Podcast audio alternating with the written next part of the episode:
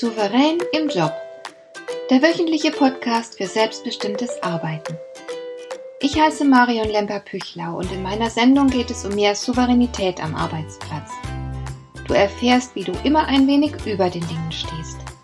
So kannst du deine Ziele erreichen, du bewahrst dir deine Selbstachtung und du ziehst mehr Befriedigung aus deiner Arbeit, obwohl all dem häufig so viel entgegensteht. Finde heraus, wie dir die Arbeit jeden Tag Freude macht.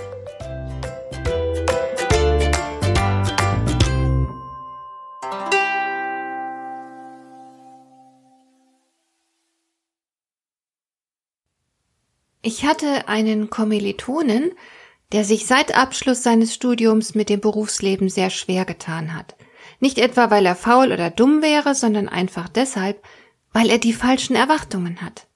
Er war damals das einzige Kind seiner Eltern und er wurde sehr verwöhnt, genoss eine Rundumbetreuung in allen Dingen des täglichen Lebens. Zudem waren seine Eltern finanziell gut gestellt und konnten ihm allerhand bieten. Und so wuchs mein Kommilitone mit einer entsprechenden Anspruchshaltung auf. Er hat sie nicht hinterfragt, weil ihm die Dinge so selbstverständlich erschienen. Das hat sich dann fatal auf seine Arbeitszufriedenheit und Arbeitsfreude ausgewirkt denn er hatte viel zu hohe Erwartungen, auch falsche Erwartungen an das Arbeitsleben. Ich erinnere mich, dass er mehrere Jahre in dem Unternehmen, in dem er arbeitete, ein eigenes Büro hatte.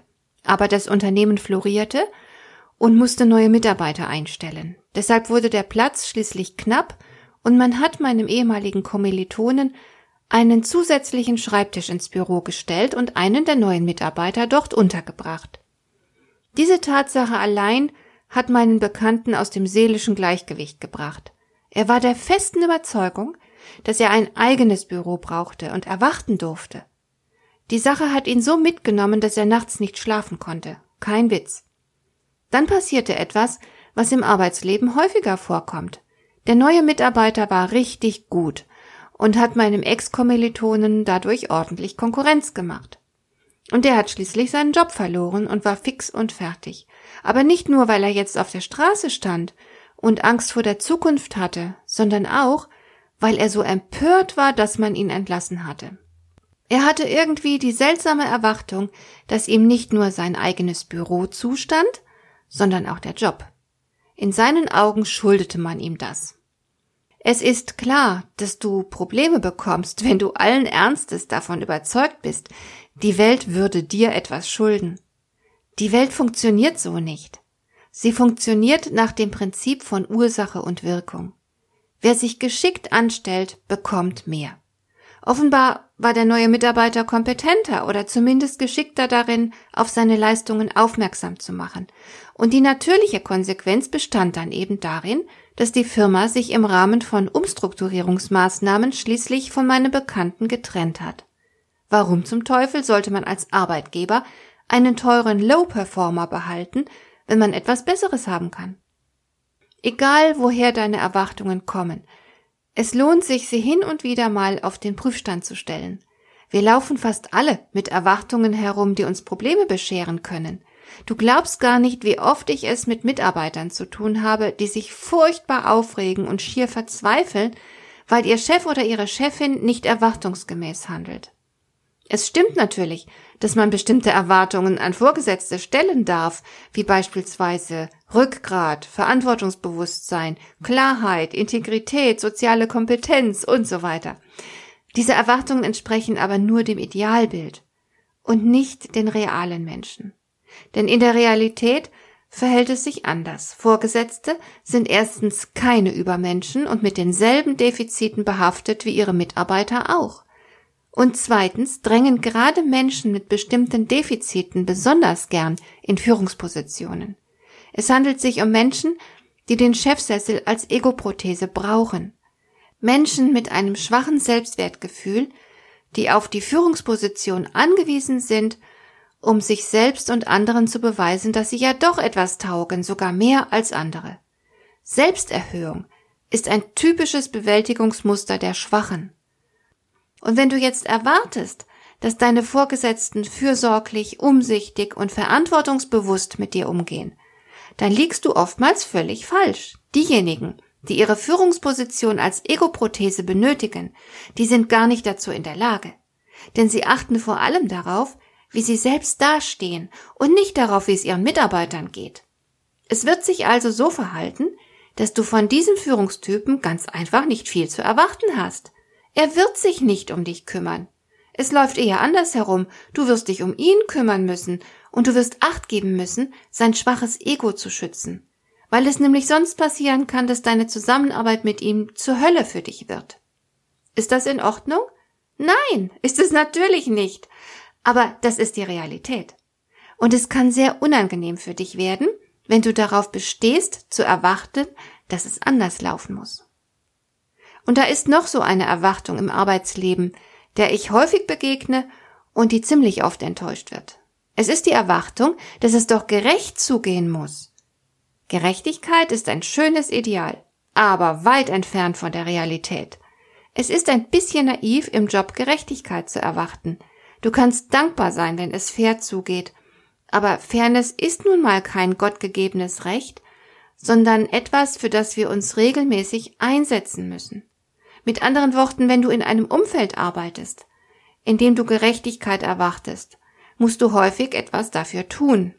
Gerade in einer Zeit, in der so viele von uns unter Druck stehen, ist sich vielerorts jeder selbst der Nächste. Je größer der Druck, desto weniger schaut man nach den anderen. Das wurde sogar in einem sozialwissenschaftlichen Experiment belegt.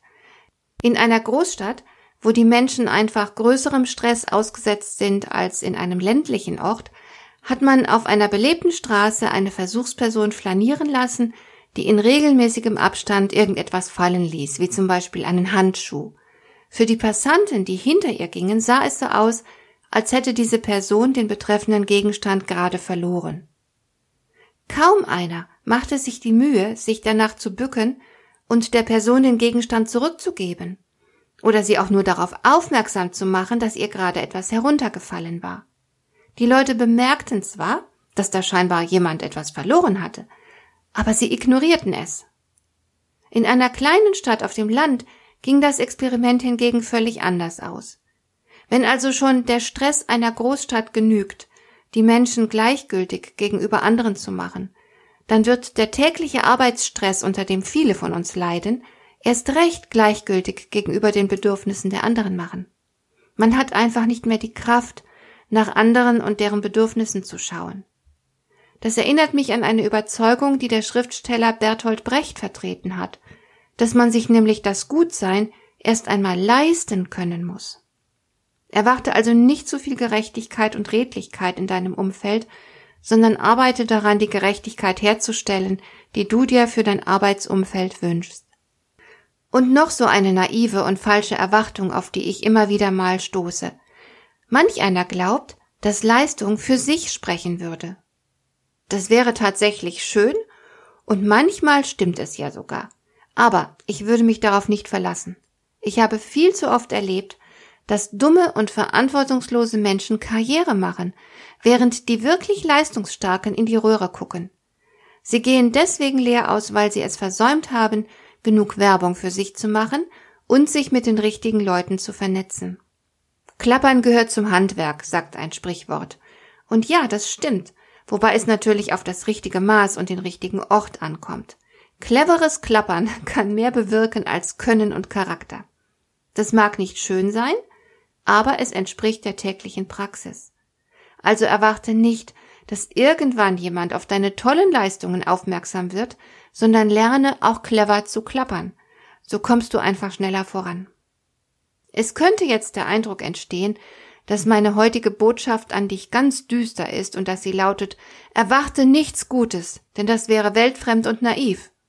Aber das will ich natürlich keinesfalls vermitteln, denn überall nur Schlimmes zu erwarten bringt dich genauso in Schwierigkeiten wie überall ganz naiv nur Gutes zu erwarten.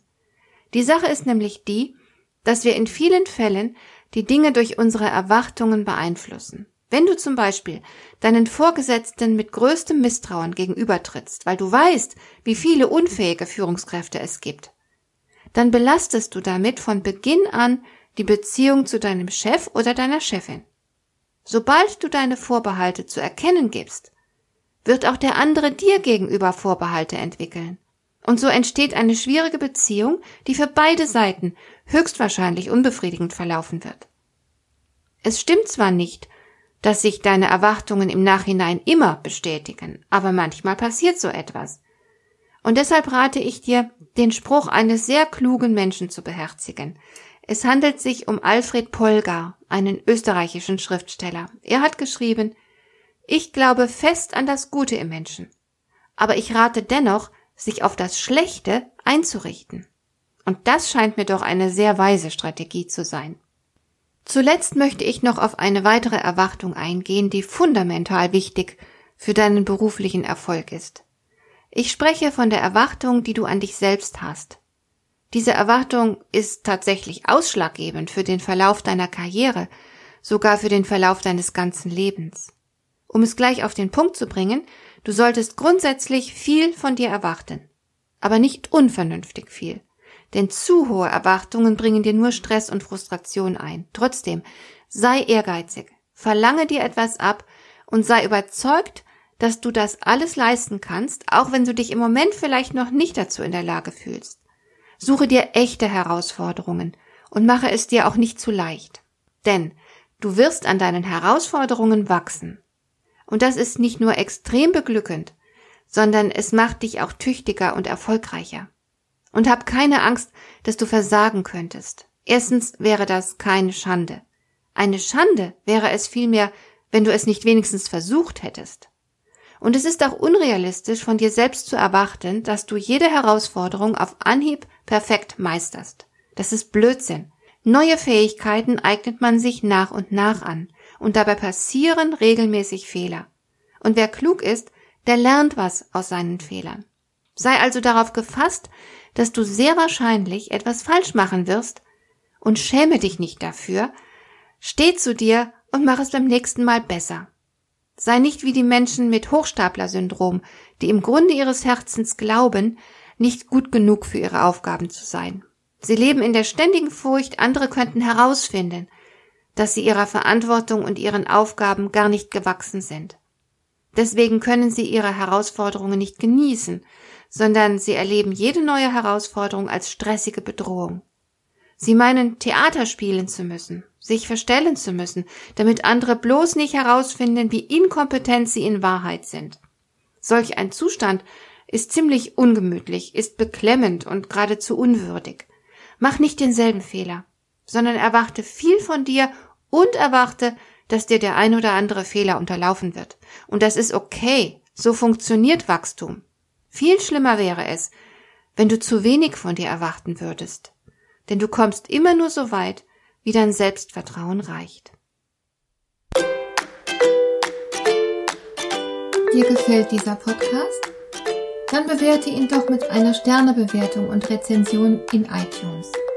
Das hilft einerseits, diese Sendung noch weiter zu verbessern und andererseits, sie für andere Interessierte noch sichtbarer zu machen. Besuche auch meine Webseite lemper-büchlau.com Dort findest du ein paar nützliche und kostenlose Downloads, die dir weitere Anregungen für deine Arbeit liefern. Das war die heutige Ausgabe von Souverän im Job. Schön, dass du zugehört hast. Ich wünsche dir viel Spaß und Erfolg bei der Gestaltung deiner Arbeit.